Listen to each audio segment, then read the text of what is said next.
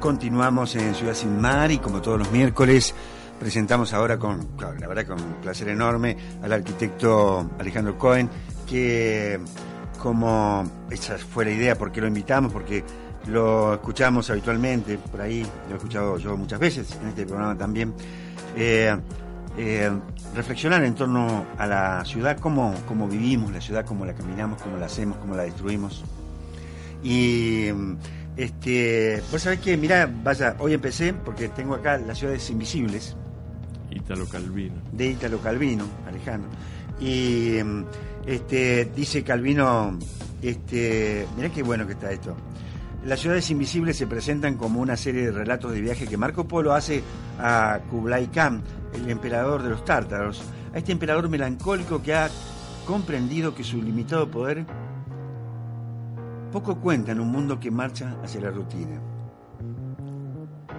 Entonces él va a contarle, a imaginarle mundos. Sí, claro. Es que es que siempre el hombre se ha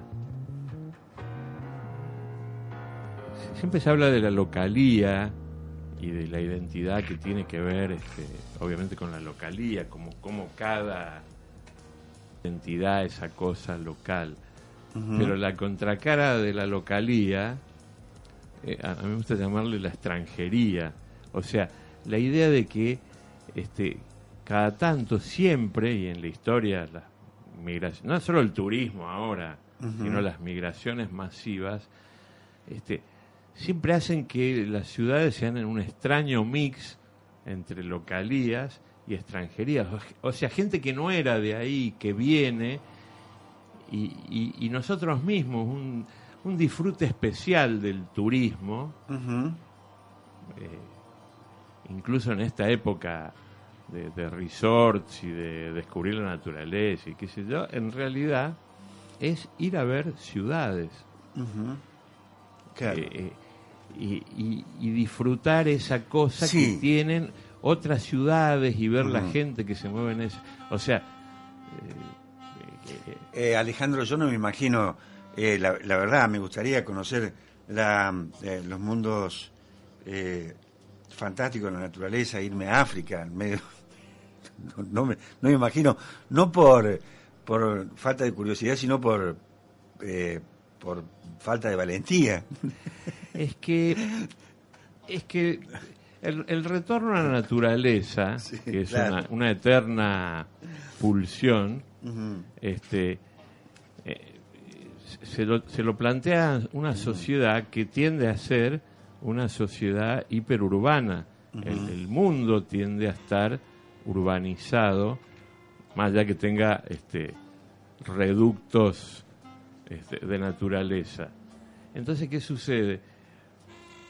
Sí, para el turismo de aventura este, y teniendo todos los resguardos y los GPS y los guías y no sé qué, eh, pero la realidad es que lo que más disfruta las personas, algo curiosísimo, más allá que al tiempo que estamos de visita en otra ciudad, por más linda que sea, qué sé yo, cualquier ciudad eh, es lindo descubrirla, descubrir sus lugares, su, esa, esas huellas superpuestas de la historia, de las costumbres. Y al tiempo, volvemos y extrañamos nuestra ciudad, así como es fea, imperfecta. Y, a la vez nos pasa con tipos que nosotros decimos, corda, está para atrás, esto, lo otro. y, viene gente de otros lados y dice, qué, bárbara. Entonces uno tiene, no alcanza a entender. este, qué aunque, bien, qué linda que está esta ciudad. Aunque tiene, tiene su explicación. A mi ver, tiene alguna explicación. Porque las ciudades son es, esa urdiembre fantástica, son su gente, sus costumbres, sus olores, sus, sus mercados, sus aglomeraciones, sus huellas, sus jardines. Las ciudades son un montón de cosas. Incluso uno de los disfrutes más grandes, aun cuando nos vamos a la naturaleza supuesta, no, a mí estoy harto de las ciudades, quiero la naturaleza. Y curiosamente, ¿qué buscamos en, en lugares remotos? qué sé yo, en Yucatán o en, mm. o en el Machu Picchu, ciudades. ciudades otras. Ocultas. Ciudades ocultas. Antiguas. Exactamente. Entonces es una cosa curiosa. ¿Y por qué? Y tiene un motivo. Es la forma que el hombre, hace ya miles de años, encontró de vivir en sociedad, vivir en ciudades. Porque convengamos que es más cómodo vivir que tener un vecino a 10 metros que uno a 10 kilómetros. Obvio, obvio. Entonces, esta idea, para, por eso para mí la ciudad es la construcción cultural más interesante que ha hecho el hombre, más compleja. No es cierto que sea solo una incumbencia de arquitectos y urbanistas. la ciudad es una construcción. Es como, para compararla con un razonamiento, es como decir eh, eh, el lenguaje. ¿Qué es? Una, ¿qué? Solamente por hablar del lenguaje los licenciados en letras, los profesores de lengua. No, el lenguaje es una construcción social que es anterior a los licenciados en letras. Generalmente la, las teorías son posteriores. Obvio, es que la teoría es la experiencia acumulada. Entonces, ¿qué sucede? La ciudad tiene miles de años. La arquitectura, por caso, como profesión, tiene, no sé, 500 años, el Renacimiento, por ahí.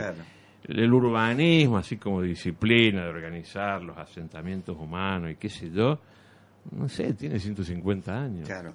O sea, entonces, nada al lado del otro. y, esta idea de que, de, que este, las ciudades, incluso algunos tipos las definen, a mí me gusta esa definición, que, la ciudad es como nuestra segunda naturaleza. En el sentido de que, así como los animales o los salvajes que viven en la selva, bueno, su naturaleza era la selva, bueno, esta selva, en esas frases hechas tipo selva de cemento, qué sé yo, en realidad tiene una lógica. nosotros aprendemos la vida en sociedad a partir de la vida en las ciudades.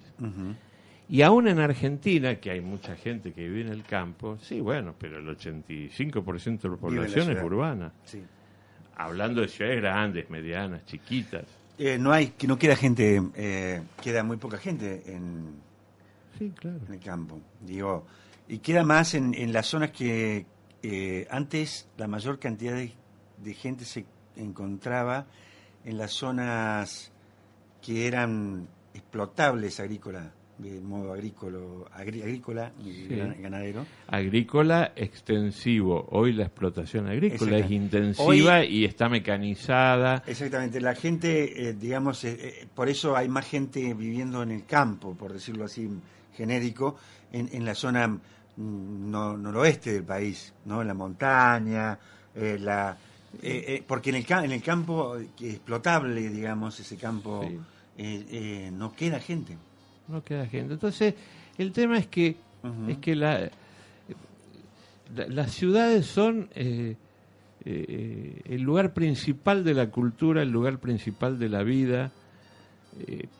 Y por eso la presión sobre las ciudades en esta época es tan fuerte después de algunos cientos de años de ir construyendo lentamente la ciudad pública, es destruir la ciudad pública y volver a este, getificarla.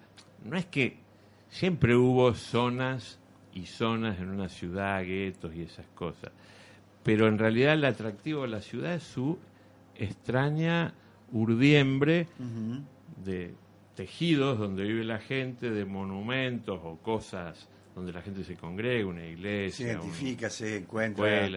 del, del, monumento ahí de Jerónimo, de la plaza del correo, ¿eh? la gente dice, che, en el correo nos encontramos. Y todo el mundo sabe que. entonces, entonces la ciudad es esa urdiembre de espacios públicos, calles, plazas, de equipamientos y tejidos habitativos, quizá más anónimos, que, cambian, mutan más rápido, porque las familias, las familias duran menos que las instituciones. O sea, el ciclo vital. Por suerte. Sí, de esas cosas digo. No, no, no, es, así, ¿qué Es, así. Es, lo dado, son las circunstancias reales.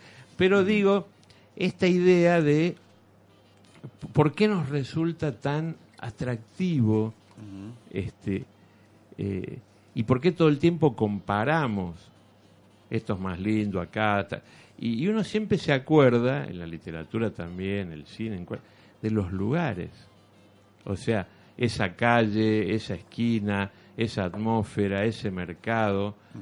Eh, y, las ciudades más atractivas en algún sentido, este, qué sé yo, pienso en las, probablemente sean las ciudades este, o más cosmopolitas, pienso en, no sé, en Nueva York, en Londres, por su interculturalidad, porque me encuentro con una especie de, de coiris de culturas todas superpuestas, o las más exóticas y diferentes, qué sé yo.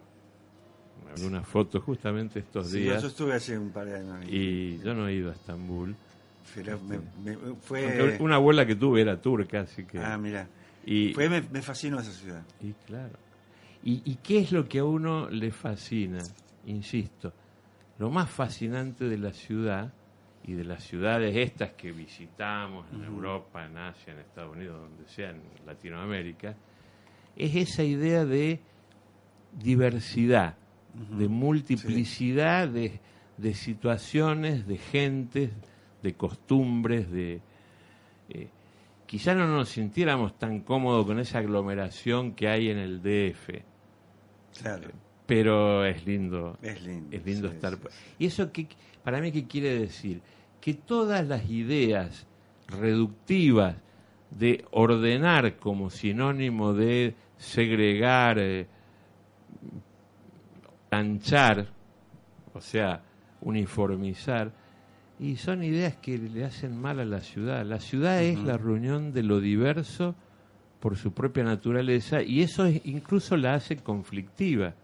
Cuando acá se quejan de que y que habla alguno que hay que poner un protocolo antipiquete, esto digo, pero vayan a París o a, o a Londres o a la Puerta del Sol en Madrid y todo el día hay una manifestación y todo el día hay un problema y cuando hacen huelga, no sé, los aeropuertos en Francia, es un caos total. acá, y, eh, y, acá a veces. De vez en cuando aparecen ese, tipo de sí, tenemos como necesidad de orden. claro, que no quiere decir, no quiere decir de ninguna mm. manera que, que, que, no haya un sentido un poco caótico por otros motivos más complejos de gestión de la ciudad, porque uno, qué sé yo, uno va a las grandes ciudades hoy europeas bueno, hay un orden subyacente muy potente, o sea, la, las cámaras están en, no en todas las esquinas, en todos lados. Entonces, hay una pulsión por problemas que eh, se han ido como un poco fuera de control, aunque tienen un motivo, o sea, si, si hago una guerra acá, hay otro que me contesta allá, y viceversa. Eh, digo porque también ese estigma de, las ciudades centrales, ser a veces monumentos, también del, uno va a Londres y es un lugar maravilloso, quizá el más visitado según algunos medios como el British Museum, y por un lado fantástico, pero por otro lado es el saqueo del mundo. Claro. Pedazo, y que, y que, y que se la pasan todos estos años tratando de pactar con los griegos, los egipcios. Y bueno, te lo devuelvo, pero te lo devuelvo en pedacitos, en cuotas, no de golpe. va a Atenas y cuando te encontrás con gente que más o menos tiene esa idea, ¿no? De, reivindicar, este, claro, te enterás de impresionante, está toda la mitad eh, todo, toda la mitad. De, y, se sabe dónde está, ¿no? No es que, sí, por supuesto. Que, no, se puede recuperar. Eso también es parte de que de, esa superposición de ciudades. Ciudades de conquista, ciudades conquistadas, ciudades superpuestas. Cuando uno ve la Plaza de las Tres Culturas en el DF y ve arriba de lo maya, lo, colonial, después del siglo XIX son demostraciones casi salvajes, pero hay que tener en cuenta el contexto de la época. Digo, para entender, por ejemplo, esto de la, esto que digo, la extranjería, de lo que uno ve o no ve. Cuando, qué sé yo, los europeos, los españoles llegan a, México y ven Teotihuacán, todo eso, ellos venían de ciudades de 30.000 habitantes, eran las ciudades europeas, y ven un monstruo, y, eh, o sea, eh, América fue también un, salto cuántico de, escala de qué es lo que el otro veía. este, y de hecho su principal acción este, civilizatoria, predatoria, este, no se dio solo por las armas, sino se dio por las enfermedades. Entonces, toda la ciudad, yo creo que ya hay, debe haber muy pocas ciudades que no expresen una hibridación, una mezcla de culturas. Y que, por eso a mí, bueno, los biólogos que tienen a veces como una preocupación más de, la vida más compleja, a mí me gusta más un término de los biólogos que a veces de, algunos urbanistas que inclinan, como decía antes, bueno, hay que ordenar y, los biólogos hablan de la biodiversidad, del equilibrio, ¿no? de, algo más complejo que el orden en el sentido de imponer una lógica y desterrar las otras. O sea, que tiene en cuenta un, ah, medio, ¿no? Por eso a veces discutimos, no, no hay que hacer este tal nudo vial, no porque no esté mal en sí una operación, sino porque a veces la mirada es excluyendo la complejidad de lo que está en juego y diciendo, bueno, ponemos este orden. Y todo lo otro lo lamento, eh, como se dice en algunas películas y eh, daños colaterales. Daños colaterales. En ese sentido, Alejandro, ya que bueno, eh, medio de la conversación ha ido para por ahí. está, hoy estamos padeciendo en Córdoba, en la ciudad, y, y en obras también realizadas en, en los caminos, que Córdoba es una, eh, una ciudad, una provincia para usar cuando, eh, cuando no hay lluvias. Porque eh, se hacen obras que se pueden usar cuando no llueve. Cuando, porque cuando llueve tenemos la...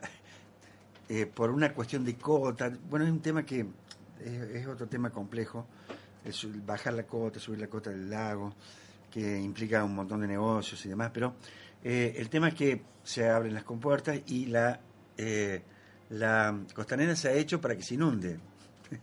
Digamos, apenas sube el río, se tienen que cortar eh, varios puntos de la, de la costanera. Bueno, el camino al cuadrado, cuando llueve, no se puede entrar porque se, va, se arranca se vienen los la, montaña abajo, ¿no? Sí, digamos que ahí hay dos, dos problemas de naturaleza distinta. Por un lado, eh, las ideas de progreso, eh, hasta muy entrado el siglo XX, las ideas de, más potentes es que la técnica puede domesticar a la naturaleza e imponerle lo que sea. ¿Qué sucede? Eh, esto, si uno lee un viejo libro de geografía, que sé yo, de Terzaga, que un tipo que escribía geografía muy, muy bueno, bueno, te explicaba que esto se llamaba región semiárida. O sea, es lo que era.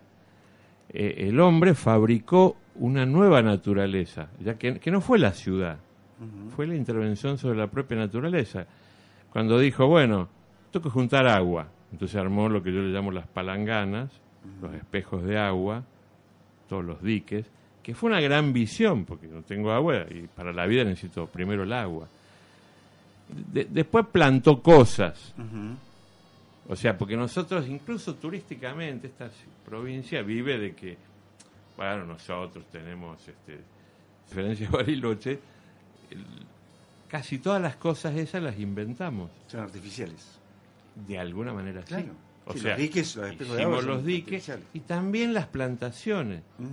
Vinieron los alemanes, creyeron ver algo y necesitaban un lugar este, clavaron pinos. un lugar discreto por allá por la cumbrecita y, y, adyacencias y dijeron esto me recuerda, bueno, sí, y lo armaron. Después en los 70 hubo plantaciones de pinos justamente en toda Calamuchita que era desgrabación impositiva, sin medir que esas especies me iban a chupar mucha agua. Y después vino, bueno, esto que se llama cambio climático, que yo no soy especialista en eso ni lo podría definir en profundidad o con rigor, pero sí puedo decir que cambiaron las condiciones, por un lado, que se volvieron relativamente incontrolables por el otro lado y que lo que teníamos eh, no estaba preparado para eso. digamos, en esas tres cosas no le erraríamos si decimos eso. Entonces, ¿cuál es el problema? El problema es que creímos que podíamos controlar todo y no podemos controlar todo. Vuelvo al concepto este de imponer un orden o que el orden es más complejo, biodiversidad se construye, hay que, hay que ser cuidadoso, equilibrio. Entonces, bueno, el desafío que tienen estas ciudades es reconciliarse en alguna medida con la naturaleza, con la naturaleza creada y con la que estaba de antes, con las dos, digo porque, ¿se entiende? Porque en, San Marcos Sierra, San Marcos, San Carlos Minas, perdón, claro. ¿qué, ¿cuál fue el motivo, se acuerda de esa catástrofe? y habían desviado el cauce del río, todo y chao. Y después el río buscó su cauce natural y se tomó revancha.